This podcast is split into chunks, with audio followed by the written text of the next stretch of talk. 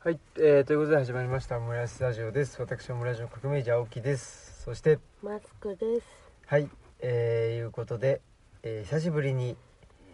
えーこの静まり返った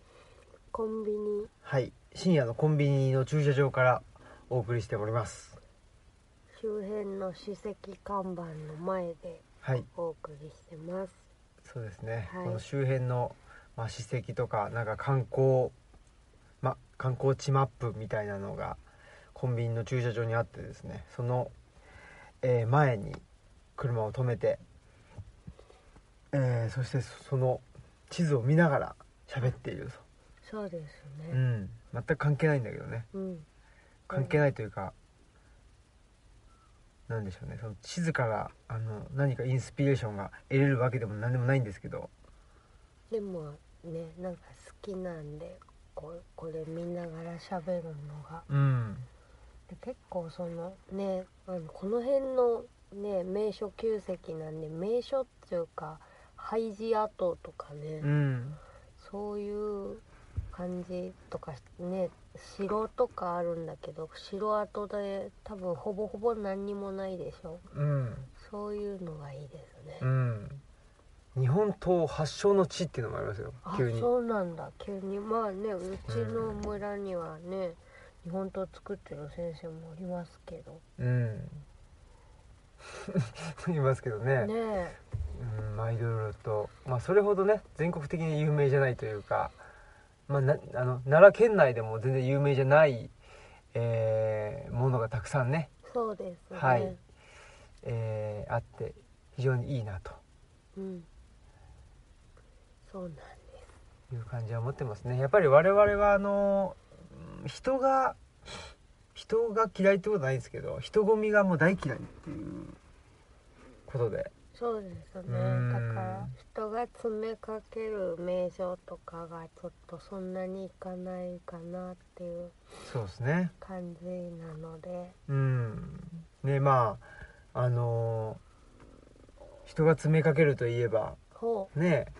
えーまあこの収録日の前日ぐらいうにねそうですね、うんまあ、痛ましい事件がですね韓国でね、うーんまあそれを聞いてやっぱ思い出したのがね昔あの前のうんと明石のあねそうですね、うんあれは立教の、ね立、教でねとこでしたけうど、んやっぱりでまあそれをまた聞いて思い出したのはやっぱり満員電車に僕も乗ってたなっていうのがあって埼京線っていうねうん、うんあの埼玉から東京に向かうあのあの電車があってそれはだ15両編成でそれが満員になるんだもんねうんで15両編成でもう3分に1本ぐらい来るからねね電で車もがまあいいでも満員っていう、ねでちょわっとねけわからんよね、うん、なんかそあのそこまでの満員をやっぱねあんま経験してないか関西の満員ってね言っても立つとこあるしそのそうだよなんねかう片足浮いちゃってとかうんそういうの聞くけどなんかそこまでじゃないんですよね。そうそうそう本当にねすごいっすようん、もううん押し込むみたいなねそうそうそうそう駅員さんがねうん、ちょっうとんその経験ないから、やっぱりでもねその韓国のやつは坂だったっていうのもねあるみたいだから、うんうんうんそれで上から将棋倒しになっちゃったっていうからね、なんかなおさらちょっとね大変な状況だったんだなっていうのが、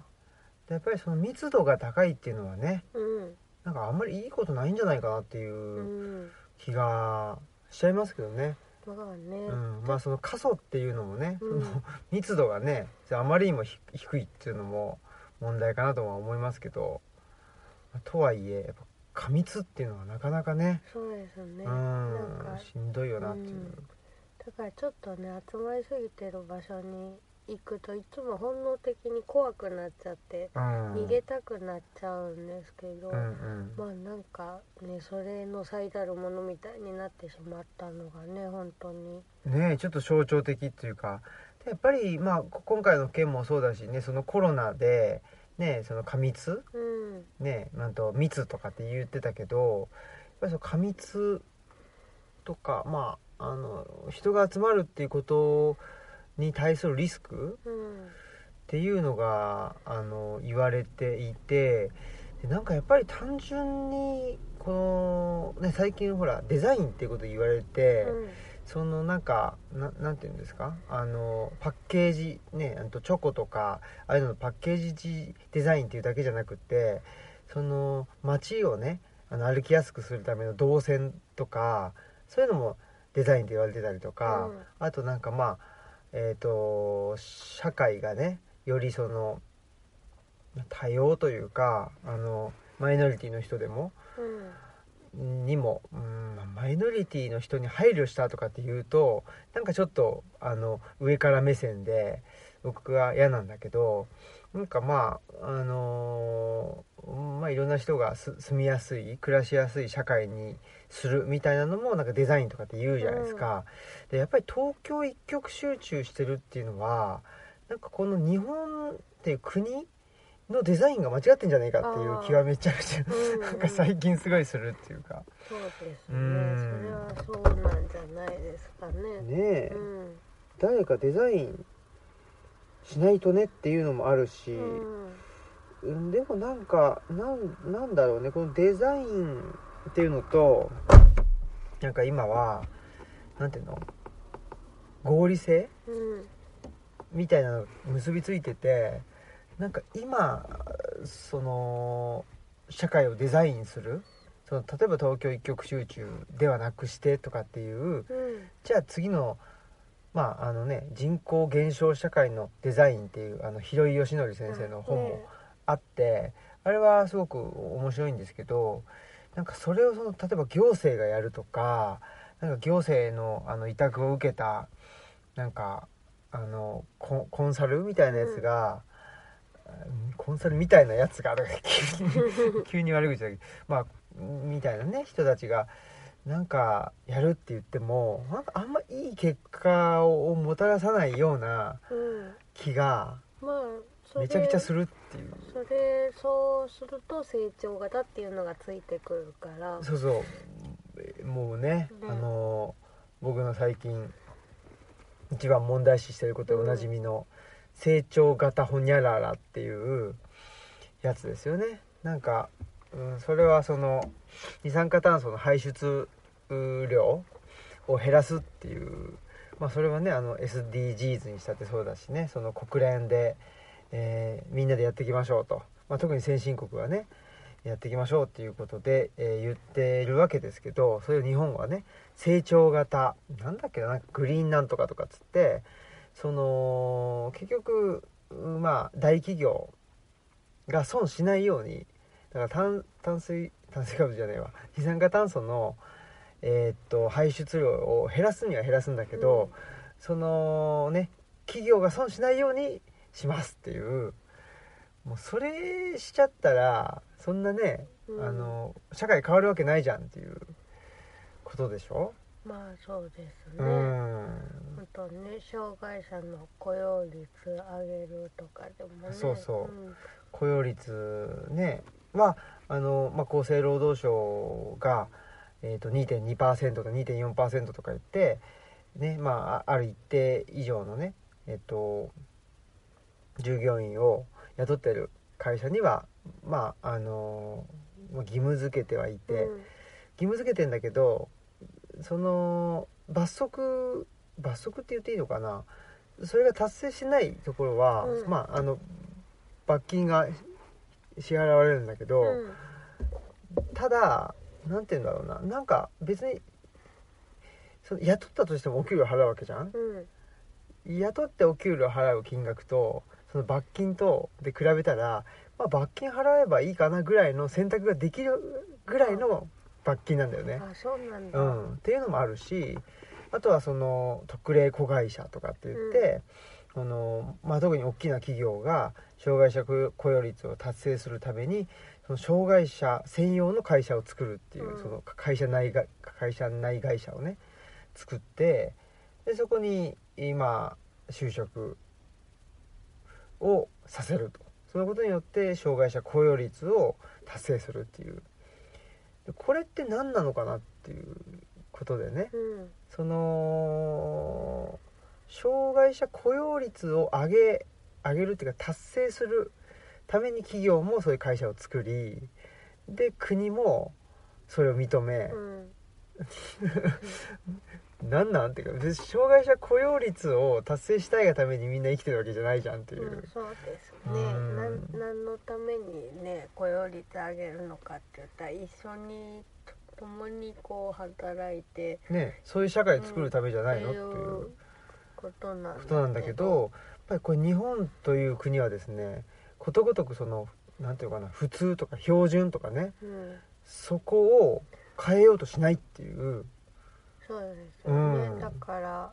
うん小学校とかでも支援学級がふ子供減ってるはずなのに支援学級が増えてるっていうのは分けてそうそ管理しようみたいなうん感じになるからですよねう。そうそうでそもなうんかちょっとすごい疑問なんですけど支援学級の方が人数もはや多くならないとかいう気もするんですねけえどでも全部新学期にすればいいかもしれあないねねだから支援学級がメイン こうにななったらさメインになりそうなそうだねね勢いじゃないって言ったら診断される子とかも多分増えてるんでしょう誰ももう標準に入れなくなっていって標準学級とかすごい人数少ないみたいにそうだよねならないのかなとか特例子会社がもうメインみたいにうな,、んなったらそれはそれでいいかなっねて気えもするんですけど、ねえでもそれはそれであのねそれはそれでいい気もするけどうんまあその前提としてね、まあ、障害者とかってね発達障害ですとかねなんとか障害ですとかって言われるっていうのはやっぱりその、えーと医療のうんねあの診察があってとかあと検査があってでえっ、と障害者ですというふうになるわけじゃないですか。だからなんかなんていうの全員が全員その、まあ、近代科学をベースとしたあの医療うんの診断を受けないといけない社会みたいなふうになっちゃっても確かなんにかそれはそれでねなんかねうんベルトコンベヤーでより分けられるみたいなそうそうそうそう風になっていっちゃうとそうそうそうそうねねあなたはなんだあなた A ですあなた B ですあなた C です、必ずどこかにみんなが所属してるみたいな、あーねでなんかそれでコースが決まってくるみたいなのもなんかやっぱり生産性じね市場主義みたいになっていっちゃったらちょっとどうなんっていうのはそうあなりんまですすよよね。そういうところはちょっと嫌だよねっていうのもあるしなんか今日ふとね仕事ひ昼休みかな、うん昼休みの時にあの外に出てちょっと郵便局行ったりしててその時になんか歩きながらふと思ったけどなんかまあねあの障害福祉とかやってたり、まあ、福祉やってたりすると、うんその選択肢を増やすことがあのいいことだっていうふうに言われるんだけど、うんでまあなんでいいことかっていうと選択肢を増やせば増やすだけ、まあ、自由に近づくし、うん選択肢が少ないからあの不自由だし。ねえー、となんていうのその、えーと差別的な境遇に置かれていると選択肢が少なくなってしまうっていう、うんまあ確かにそれはまあおっしゃる通りっていうかそれはそうだよなとも思いつつ、うんでもなんか本当の自由っていうのは選択肢にないものも、ああなるほどね。うん、あって、うんそそれでもいいじゃんっていうかあ選確か択にの中から選ばなくってもとかいいじゃんっていうのがなんか本当の自由な気がして、あーそうだねどれも選びたくありませんっていう,、そうそうそうそう言えそうるっていうそことがね、ううん保証されてるっていうかそうなんですよねだけど、うん、だからまあねえーまあ日常生活の6割7割はあの選択肢の中から選んでうんで残りの4割3割4割ぐらいが選択肢以外から選択肢以外もねあるよっていうところぐらいのね感じ、うんだから別にねせ選択するっていうことがぜあ絶対悪くてとかいうわけじゃ全然ないからいいんだけど、なんかやっぱりねあのまあこれも僕はすごくあの批判的に言ってるんだけどスマートシティとかうんああいうビッグデータを集めてでできるだけその人間がうーんまあ便利な社会いいいい風に言うと便利な社会だし、うんわ悪い風にっていうか僕はそう思ってんだけどやっぱりできるだけ考えないようにする、あのー社会って考えないようにするっていうのはどういうことかというとやっぱり A か B か選べばいいっていまあううんうん話なんで、ってことは選択肢の外っていうのをどんどんどんどん想想定しづらくなるっていううだかんらどんどん選択肢の中に押し込められていって。うんでその A か B かえあのうーんえ選べますと、うんでその A か B かの精度をがあの高いです精度が低いですつまりその、えーこのビジネス街で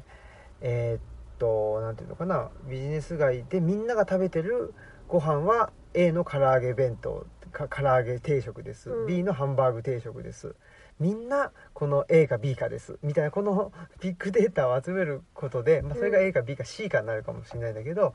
そのデータの母数を増やすことでなんかなんていうのそのすあの選択肢を正確にする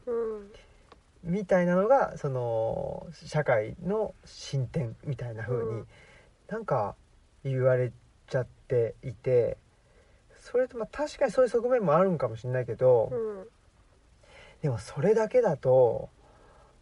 もうほんとデータ化できるものしか選択肢には上ってこないわけだし、うん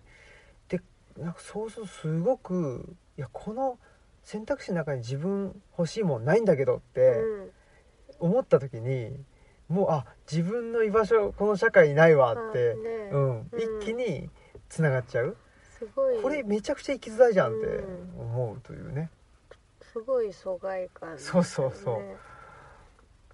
でもすごいやっぱそれはよく感じてううんんどうかなっていやどっちも食べたくないけど、みたいなで30代の女性の選択肢はこんな感じですって言われて全然いらないけど、うんみたいなこととかねねよくあるよね。えねえうん、っていうんでね、まあ、そんなことを思ったはい今日この頃ですそうです か。なんでこんな話になったんだ。わかんないですけどね地図か。ね地図ではないでしょうねはい。でもやっぱりもう普段からねうそんん。なことばっかり考えてるっていうところもうん。あったりしてまああの先週金曜日にねうん。大阪のスタンダードブックストアというところであのえっと山岳信仰のねはい。あのイベントがありまして、えー道のりあ。のはい、話ってしたっけな、してないかな、多分してないです、ね。してないかもしれない。ですねまあ、山岳信仰のひ、なんか一環の。そうそうそう道のりっていう。っていう学校がね、うん。ありましてまあ。ひ東、あれは東吉野な。今回はね、うん東吉野でやったけどあの今後は違うところでやる可能性もあるんじゃないかなうん、まあ、なんか自然の中で学びをうん、得るみたいな。プログラムなんですよね。うんうん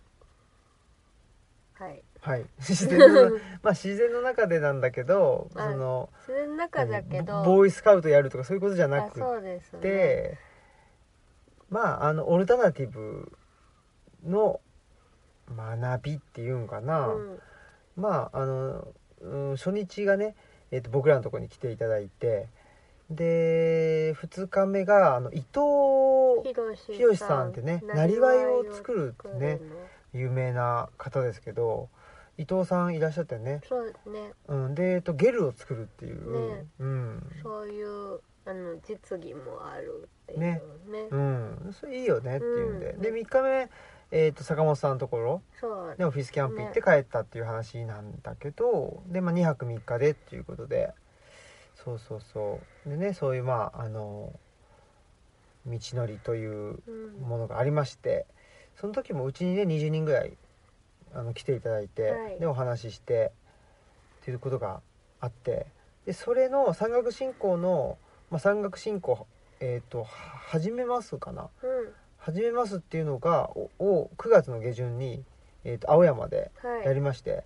で今回ですね1ヶ月後って、まあ、道のりもやったしっていうんで、えー山岳信仰何だったかななんか忘れたし山岳信仰始めましたみたいな なんかそういう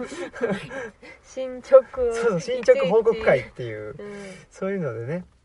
まあねご存知の通りというかあのーねオムラジリスナーの方であれば、うんねお察しの通りね、えー基本僕が全部決めてますっていうこのあのタイトルねっていうんで、まあ、次はね山岳信仰リターンズリとタかかなーン山岳信仰えー始まったところですとかねそういう ことに続けていますそう続けてますとかねそうそうこ好評ですとかなんかそんなような、うんなるかなと思うんですけどまあその辺の話でその時にね、えーまああの山で学ぶっていうか、まあ、僕ら東吉野村に引っ越してで、えー感じていることって何なのっていう話とかねしてその時にね今のねその選択肢まあ社会でし社会人とか社会で暮らすっていうのはやっぱ選択肢から選ぶっていうことになっててでその社会の内と外社会の外で、えー、と暮らすっていうのはやっぱりその選択肢の外に出るっていうことではないかうんということで、まあ、その選択肢の外に出てで、まあ、そこに1泊したりね、えー、と2泊したりしてその選択肢の外っていうのを体感するでそのことによってまた選択肢の内側に入った時に、えーまあ、新たなものじゃないんだけどちょっとねその選択肢を客観的に見てその選択肢の外側にも、あのー思いを巡らすであったりね、えーすることでままあ少し自由にね、えーまあ、うん、生きやすくなるんじゃないかしらというのも含めてそんなお話もしたんですけど、まあ、そういうことでですね、えースタンダードブックストアのですねあの中川さんとその後にね2人で、あのー町中華に行って、まあ、あのあの打ち上げと称してですね、えー、とご飯を食べましてそんでまあほぼえっ、と大阪某某維新のはいあれおかしいよなっていう話をしましてでもやっぱおかしいよなっていうね、うんなんかその弱い者いじめの社会じゃんっていうのをね、うんまああの 一言で言っちゃうとこの弱い者いじめの社会を肯定するすることって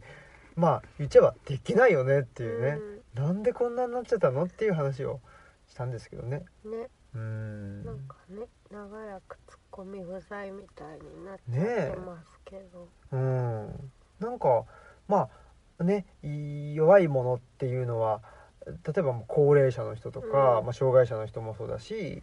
ねえーっと外国人の方とかもそうだけど、生活保護をねそうそうそうそう受け受けててるる方と方とかかねえ、まあ、透析受けてる方とか、そういう人たちを自己責任といううんなんかロジックですらないというかなんかもう本当に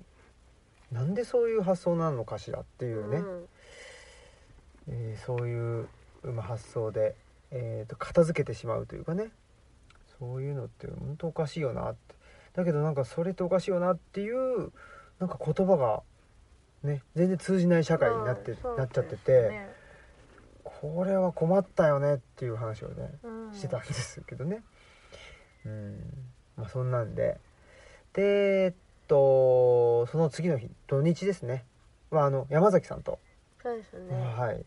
我らがねと山崎正弘さんとはい滋賀県に行ってまいりましてねそうですね、はい滋賀県の琵琶湖見えたりとかねそうそうそうそ途中のレストランで、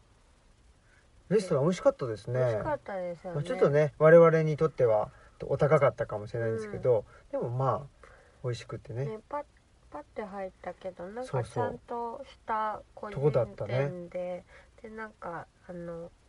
お野菜育ててるところで提携してみたいな、うんうんうん感じの、そうだねとこちゃんろとで、うんそういうとこもやってたし本当はねなんだっけピエリあペエリ森山ピエリ森山っていうなんか商業施設そうにる入ろうと思ってたんだよよね、なんだけどなんか入れなくてね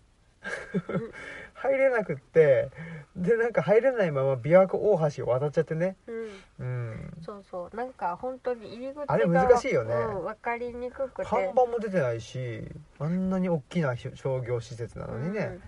ってかいうんらで通り過ぎてそうそう橋をもう渡らないとね、うん、いけなくなって料金所通っちゃったからそうそうそうそ戻るうとかもうちょっともういいわってなって、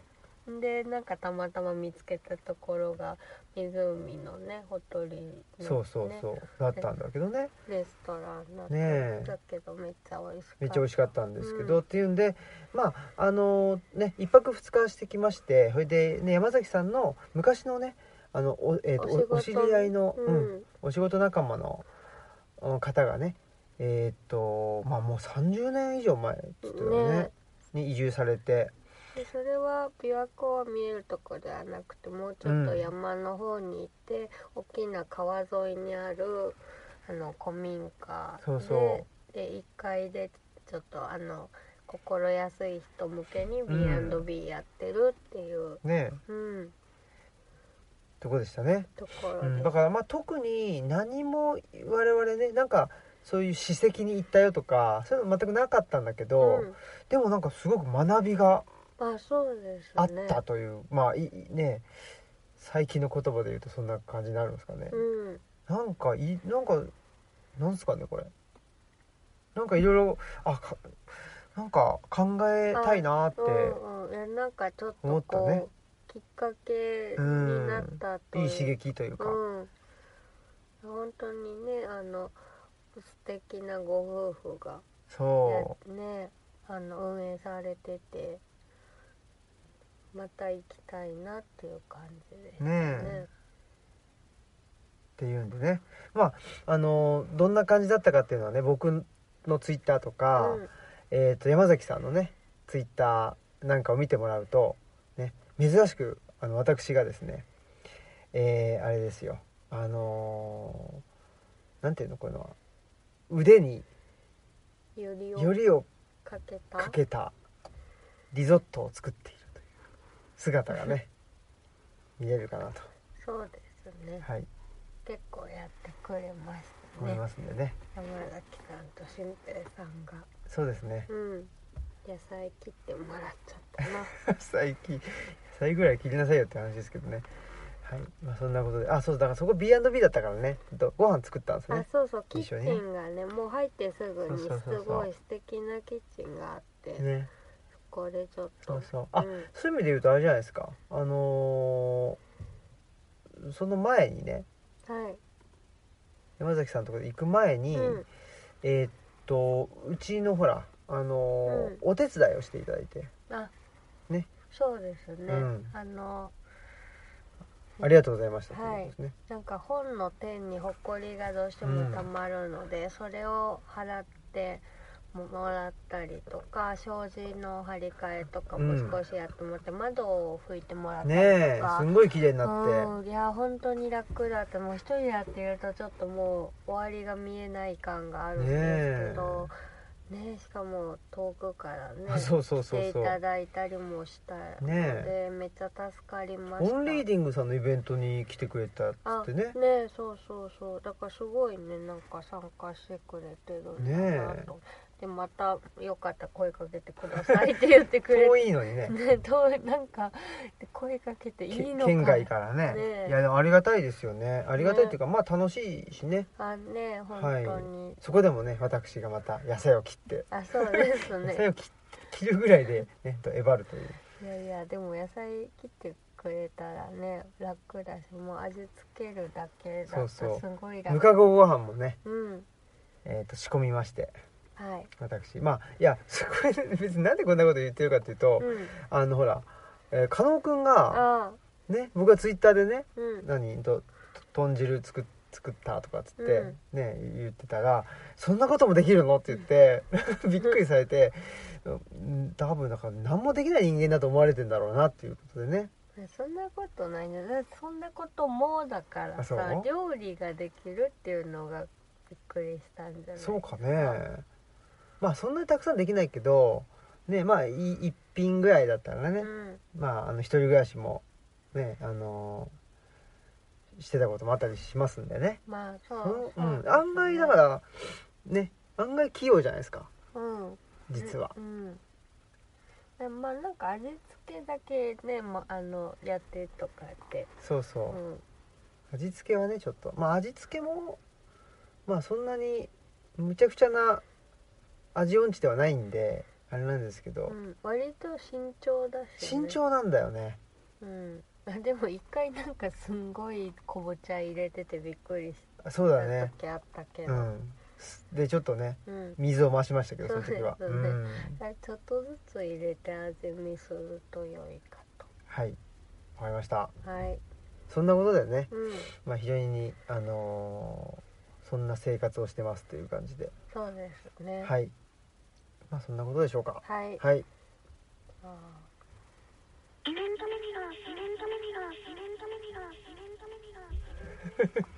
すごいなんて言ってんだろイベント目白押しがこんな発音になっちゃう。う目白押しって感じですよ目ね白押しってなんやねん。うんいいですねそんなことで、うん。えーっとイベントがねたくさんあるよってことでそのイベントについてちょっとざっと、あ、そうはでいすね。おさらいしようっていうう、ん。11月のイベントはいいっぱいあイりベントまおす。さらいのコーナーとえっ、と11月3日木曜日から11月5日土曜日ははい秋の福岡ツアーという。やったーパチパチパチパ青木チ新平秋の福岡ツアー。ねもうディナーショーみたいな のそのうちやるんじゃないかぐらいのね青木新平クリスマスディナーショーとか言ってねそうですねなんか氷川きよしさんみたいにね、うんやったらいいんじゃないですかいいですかね、まあそんなね、はいでこれ福岡にねそうですねはいでお邪魔するよっていうことうで、ん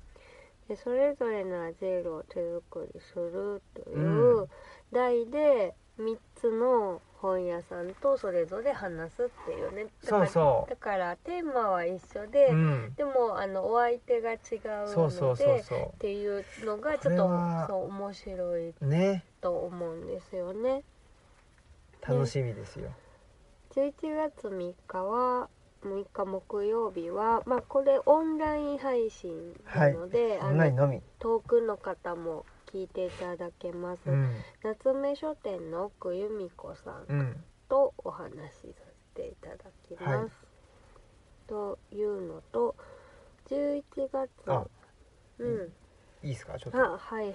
夏目書店のねあそうですね、は一回オム奥ラ由ジ美子にさんもとそうそうそうそう、ね、ご出演いた今回はねあの由美子さんのとお話しするってことですよね前はちょっとゆうすけさんもいらっしゃったんですそうだね、うんいやわかんないどうなんだろう、まあ、多分ね配信のああそっかはあのだからね配信まあつ次の日が、うんあのブックスキューブリックさんなんだけど、はいブックスキューブリックさんもオンラインあるんだけうどん、う全然わかんないけどその夏目書店さんの配信の方がなんかすごくいろいろやってくれてるみたいあでー、うんねちょっと僕も詳しく説明できないんだけどなんかすごくあの配信環境があそうですねだからそいいんのでしょ通常だったらなんかあのズームのアプリ入ってないとうんみ見れないとか、うんなんかそういうもん何かが起こったりするらしいんだけど、まあ、そうじゃなくて誰がもうおポあの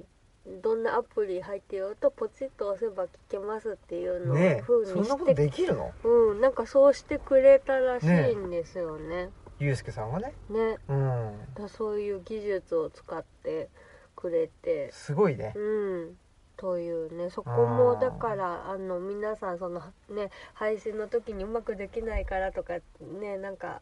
あれオンラインで聞くのちょっと苦手なんだけどっていう人でももうポチッと押せば聞けるってことらしいので、そうです、うん、あのほんでねあのー夏目書店さんといえばですね、はいほらあのースリープコーヒーどうしたスリープロースあスリープコーヒーロアーンスドタローーですスターさんねはいまああのー、ゆうすけさんですけどはいねまああそこもそのご夫婦でやっててで毎朝 YouTube を配信してるじゃないですか、うんコーヒーの入れ方と本の紹介本の紹介ってねうんでゆうすけさんの方があのーあれよね、えー、と顔を出しててうんで由美子さんはあのね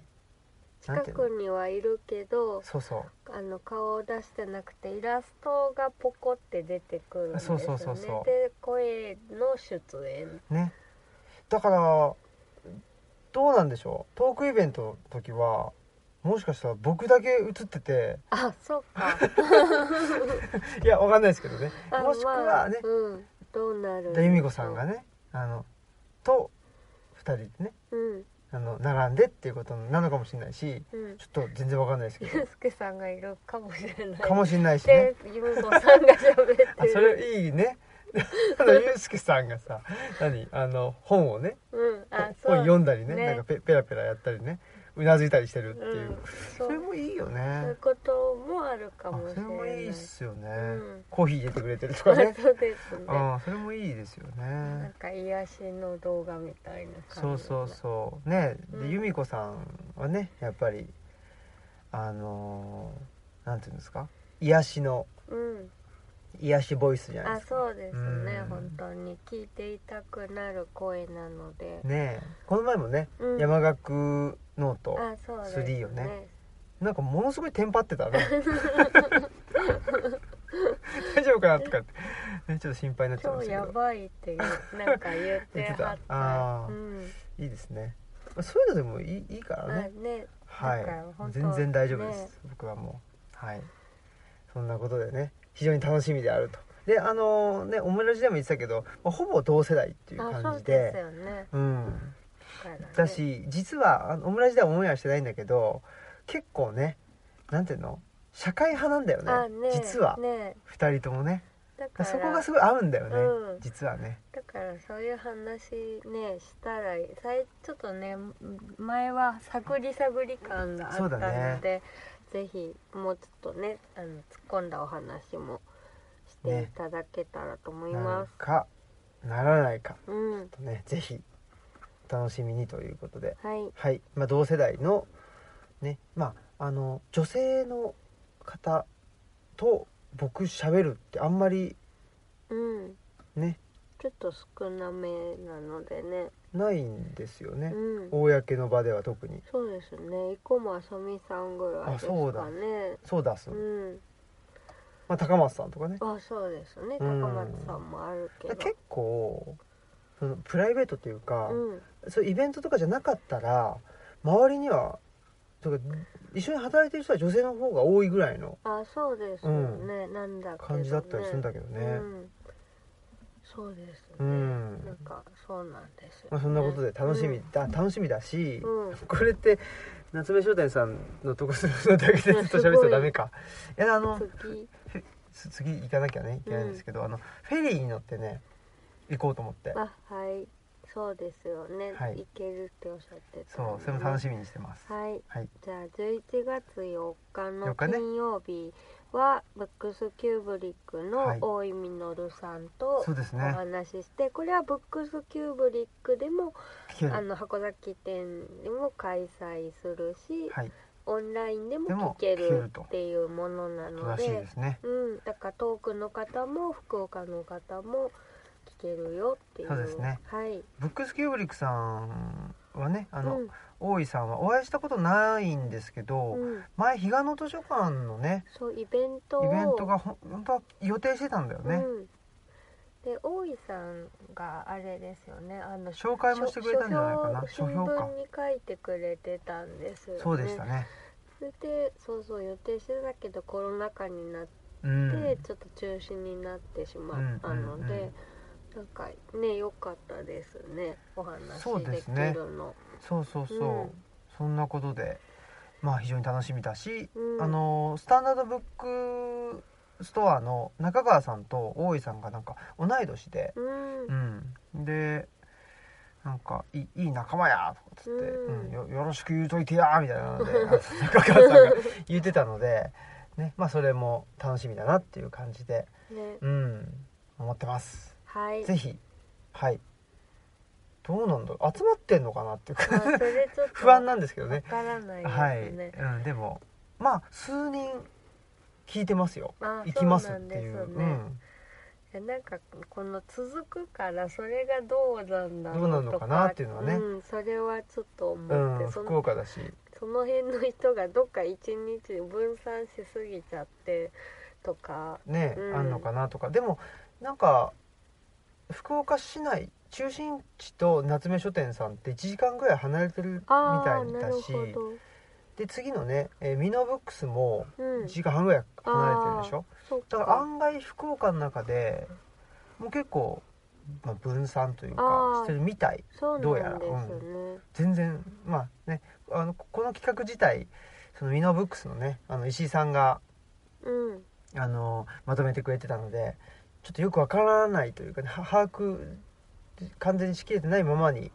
あの、ね、ツアーということでやってるんであれですけどうんそんなことでですねよろしくお願いします。はいはい、で次です11ね。月5日土曜日ミノブックスの石井勇さんとはいですね、はいでえー、とこれはミノブックスさんでの開催でオンラインはななししとっていうことではいなんでお近くの方はぜひってことそうですね。石井さんは前にもね、手作りのアジールのあのオンライン公開収録のイベントでもお話ししてるし、まあ、定期的にオンラインでねあのーなんかなんか用事が用事がなくても喋ってるみたいなうん感じの中で、もう石井さんもねえー同世代うん、かなそうですね同同い年なのかなうんということでまあなんて言うんでしょうねなんかあんまりあのー遠慮遠慮がいらない感じっていうかね、うん2人ともそんなのでまあぶっちゃけっていう話をねいろいろしたいなというふうにもんんうん思ってます、なんでね、はいちうょんっと息の合ったトークをお楽しみくださいいやとーいそううです感ねじで、うん、あのあありがたいことで、えーなんていうんですかあの参加者はうん、集まってくれてるみたいではあーありまそうすなんですねはい、ただまああの全然募集中ですってことで、うんうんあのねと南さんとか、うん、うん、あそうなんですね、ね、あのオムラジでうんオムラジでおなじみの おなじみなのか知らんけどうんうんねえーっと大分のねえーっとこ九重町そとうかでねすねはいあの戸高さんも来てくれるんじゃないかあな本当ですうか、ん、あの辺のね、うんうん千尋さんとかねあね、そもそも千尋さんに連れてそうそうそうそ行っうていそたうだいたんでみんなブックスねそうそ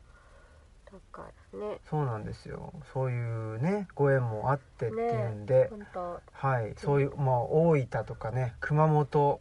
の方からもうん集結する、わ嬉しいです、ね、してくれるということなのでありがたいなっつうんで、そんなまああの楽しいはい回になりそうですねはい、はいそれが秋の福岡ツアはいーでした、はいで次が11月12日土曜日、お、えーそうだ青木新平かける佐伯圭司先生佐伯啓史先生ですよすごいすごいですよ、ねこれああんまりなんか凄さがね伝わってない気がするんですよいやもう 本当すごいしねでいやめちテゃくちゃーすごいですテよーマがグローバリズムの果てをどう生きるかということで、ねえまあ、そもそもねその佐伯啓司先生の「近代の教網」っていう本を、はいあまあ、あの東洋経済オンラインで紹介そうしでていすて、ねそれがきっかけでっていそうそうそうそうう感すじごいね分厚い本でね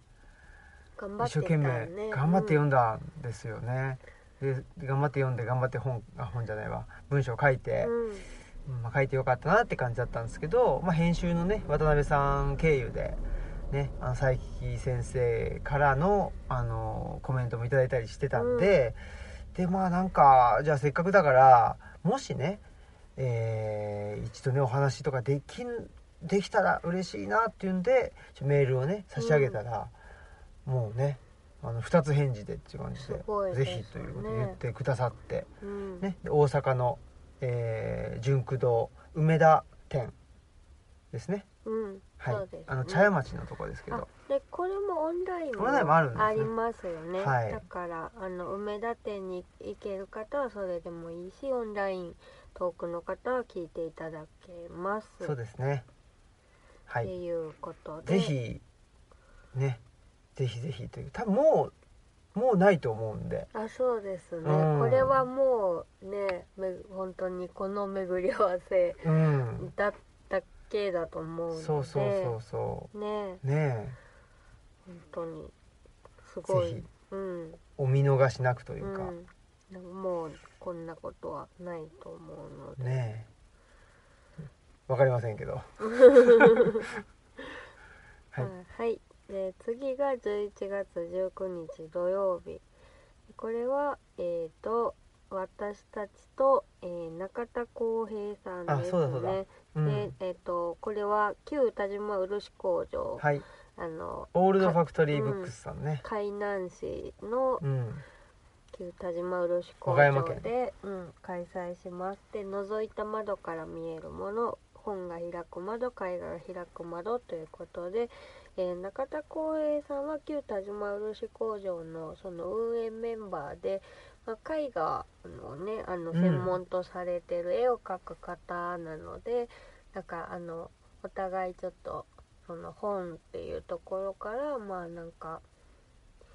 異界とつながったりとか、まあ、絵画っていうところからも違う世界とつながるみたいな話ができるのかなっていうことでうんうん楽しみにしています。ねあのー草原堂さそんっていうねですねカフェをねその旧田島工場のとこでね、はいやってんですよねご夫婦でね。そうそうすごくだからそこもいい空間でねあ、そうですね。うん、真ん中に大きななんかなんていうの植物があってうんうんだからね旧田島漆工場広いので、まあ、手前に草原堂さんでそうそうそうそう奥に大きなホールみたいなとこあって、うんそのあの奥の階段登っていったら上のちっちゃいスペースにオールドファクトリーブックスさんあるみたいそうなそ感うじそうそででまあそもそもはそういう形じゃなくてなんかあの工房みたいな風に始まって、あのアトリエみたいな感じで最初使っててっていうううとんこうろんうんだったんですよねだからこれ言うとあれですよね僕と鴻島さんのねあそトーうクイですベントねをやったんですよね前にねでやっぱね面白い建築だからそういう場そ所うでそうそうそう鴻島さんと話したらみたいなとこそろうでそねう漆工場と言っても近代建築なんだよねあそうですね、うんあのいたなんかあの板作りとかそういうんじゃなくてあのレンガ作りの結構あのお大量生産のそう工場そなんですよねうで周囲のね町も町っていうかな多分なんかのあの保存地区になってんだよねあねそうだから、う漆関係のねあの建物っていうのが今も結構残っていてそうそうそうまそあ、う資料館とかもあったりする、まあ古い街並みがねすごい素敵なところでそうなんですねでなんだっけ和歌山県文化あそうですね事業みたいなことになっているというそうですねえー、こととを風の噂で聞きました紀の国文化月間事業っていううんあのところになんかカウントされてるみたいですごいねねえ文化人になったんじゃないですか私もしかした らちょっと文,、この話ねうん、文化この人って話ねオムラジをずっと聞いてるひ人でもわかんないから多分わかんないよねね相当根に持ってることがあるっていうねまあ文化文化人人っ言ってて言われてね葉を使う人はちょっとあのわお分かりになられておられないんじゃないかなっていう話でしたはい、懐かしい話が脱ね線しちゃうんでやめましょう、はいじゃそんなあことで次がよろしくお願いしますぜひねここれもオンラインとか全然ないんあでつそんでうでねすねもうまあオムラジであ収録しようかなそれはそうだ、ううんそんな感じでねそうだからあれオールドファクトリーブックスのねその助野さんがねはいと一緒に助野さんも同い年だからねあそうですね、うんうんうんとなんか同世代がどん最近増えてそうなんだよねね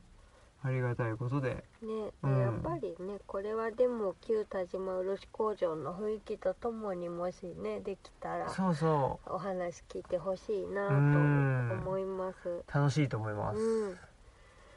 では次が11月23日水曜日、えー、と平川克美さあんそうとだ隣町カフェではいちょうど予算の人生論はいですね東京ですね東京ですね、はいこれ唯一の東京なんですねそうだいやーだからね、まあ、平川さんオムラジにもね出ていただいたりとか、うんあとはね、まあ、言わずと知れたというか方で、えーちょうど1年前に手作りのアジールの、あのー出版記念兼ルチャリブロ展をねはい隣町カフェでさせていただいた時に、えートークもね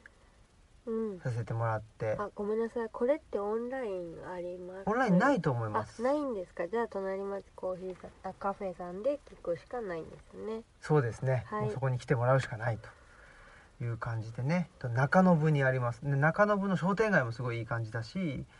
隣町カフェ自体も昔なんかライブハウスだったっつうんでち結構広くってああだからすごくいい空間ですよそっうんかだから半地下なんです、そうそうあ、うんそうそうそう半地下でねすごくいい空間ででまあオムラジのね平川さんの回もぜうひんちょっと一度聞いて、そうですね、うん、いただけたら嬉しいなと思いつつ何でしょうねまああのーまあ僕の言ってる2つの原理とかうんね、えーその辺のこともすごくまあ僕にとって内田先生はまあ師匠ですけど、うんその内田先生のまあ幼なじみの平川さんっていうのはまあなんていうんですか結構感覚は似てるなというね、うんところが、まあ、僭越ながらというかねあってですごくうーんああそうそうですよねっていうのもあるしいろいろもっと話も聞いてみたいしでえっとね、えー男はつらいよ」がだってあの平川さんも大好きうん大好きなんだけどあの男はつらいよ的価値観と戦ってきたっていうこともあったりして。あ戦ってきたんだけどもやっぱりそこに帰っちゃうみたいな なんかその辺のねいや僕も「男はつらいよ」ってねえこっち来る前全然好きじゃなかったしどっちかというと遠ざけてたよーうんうなところがあったんだけどやっぱりでもいやでもやっぱ日本で生き生きるってこういうことだよねとかそのさっき言ってたねなんかその自己責任うん自己責任の社会じゃないと。うんそういう社会は生きづらいよねってなった時にじゃあどういう社会が一つの、あのーモデルっていうかあのどういう社会を、まあ、目指せ目指すのかってなった時に、まあ、そういう一つのヒントもあんじゃないみたいな、うんそういうような視点から、あのーまあ、戦後史を見てたりするそんなようなところで、うんまあ、昔の日本映画をねあのー平川さんにおすすめしてもらったやつを結構あの見たりとかうんしてるので、えーこれは平川さんとのやつはなんか僕としては定期的にねあのー定期的って言ってもねあの、えっと1年にあの1回になるかもしれないけどいあのやりたいなっていう気はうんしてるという感じです。はいはいえー、とじゃあ最後11月27日曜日まあこれはあの東吉野村でやるんであのあれなんですけどでもこれもオンラインあります。えっと、リーベ東吉あ野でそうか吉野会のえー第3回のゲストで、あうあ本ん、当だこれははい。ねさっきちょっと言ってた、えっと、加納くんねあそうですね加。納くんもまあ、えー同い年なのかなほぼ同年代だか、うん同い年だかでっていうんでね、まあ、介護の、ね、介護のえっとおお仕事をしてる人ではい。で、まあ、おばあちゃん家が東吉野にあってっていうんで、今2拠点でねすごく活動してんだけどまあ非常に何て言うんですかね、まあ、人格的にもうん非。常に尊敬できるというかね、そうですねう。ーんすごいですよね、まあ、ケア的な人といううか、ん。ね、でいろんな人をねあのうちにも連れてきてくれたりとか、うん。やっぱりね彼のあの周りにはあのいいろんな人が集まってきててね素晴らしいなというか。そうですうーね。んということでですね、まあ、加納くんと加納くんと喋るってまあなんかぼなんていうのかな加納くんのそのプロジェクトうんとして、まあ、東吉野に住んでる人たちを紹介するみたいなやつがあって、うんうんうんそんなんで、まあ、僕がえーっとゲストうんということでお呼ばれしたよという感じですね。うん、はい、すごいイベントもたくさんやられててうん、ねえなんかそうバイタリティがすごいなって思ったり、まあねもうすごいね人望があるから人がどんどん集まってくるっていう感ねじで、えすごい人ですよ。本当にねえまあそんなことでですねまあそこは結構東あのなんていうのかな東吉野の暮らしうんそのね僕らほらルタリブロとか、まあ、それこそ本当アジールとかねうん図書館とか、そういうことを言うこと言うっていうかあのし喋ることって多いんだけど、今回は東吉野での暮らしうんみたいなのをちょっとあのお話できたらなとうん思ってますだからまあ、ねうん、八幡神社のねえっと、役員として、ああねの何をしてるかみたいなこととかそういうのとかねそうですね、うんなかなかそういう話他のトークでは聞けないと思うのでそうなもんですしよねよかったらオンラインもあるのでそうでもね意外意外にっていうかいつだっけな、まあ、結構ねイベントやると質問とかでされることがままあまままあまああるっていうか、うんたまにあるから、まあ、本人は書いてないことだったりするじゃない、うん、そうですうね、ん、なのでまあそんなことをお話ししようかなとうん思ってます、はいはいじゃあエンディングにはい行きましょうかはいエンディングやで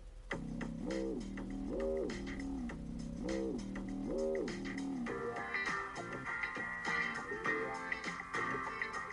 はいありがはいとうございましたはいあのそういえば成功者さんでやったイベントのああ振り返りっていうかそうですね感想ははいいかがでしたでしょうかあそうですねもう竹俣さんがなんかこう引き出してくれたみたいな感じで、なんかあ竹俣さんの授業受けてたらこんな感じなのかしらみたいなああの竹俣先生っていう感じでしたかね、うんうん一生懸命喋ったっていう感じで。あねまたオムラジでもちょっとね竹俣さんと一緒にも振り返りできたそうだねだからあの時はまあ本型のねうおん話っていうことで終わっちゃったんですけど、うん山岳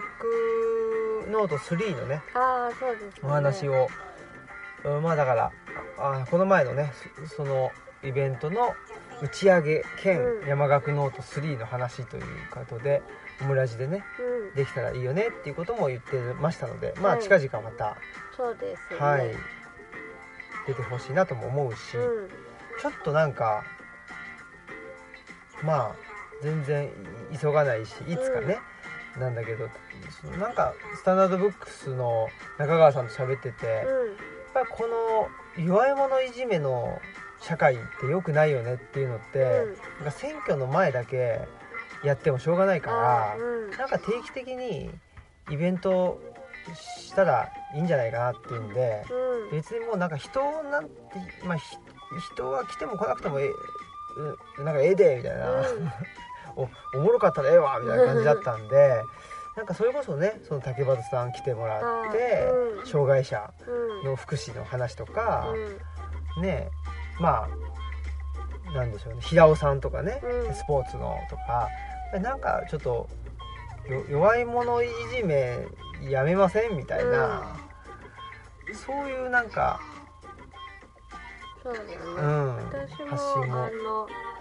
山岳3の声がなんだで書いたようなことをもうちょっと喋ってもいいと思ってるおのでおーまあ、当事者としてそうだよね、なんかそういう活動をねうん、はいしていきたいなとうん思ってます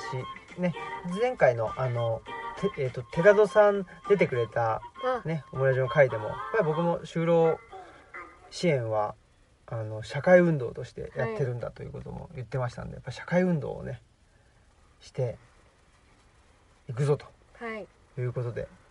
そうですね、はいただて寺田さんの回の感想とかまた今度はいはい喋、れたらと思います喋ることがあるんでしょうかまあまあそんなことで、はいえー本日もは、えーなんだっけなオムラジの、えーお相手はオムラジの革命児青木とマスクでしさたよなさよならら。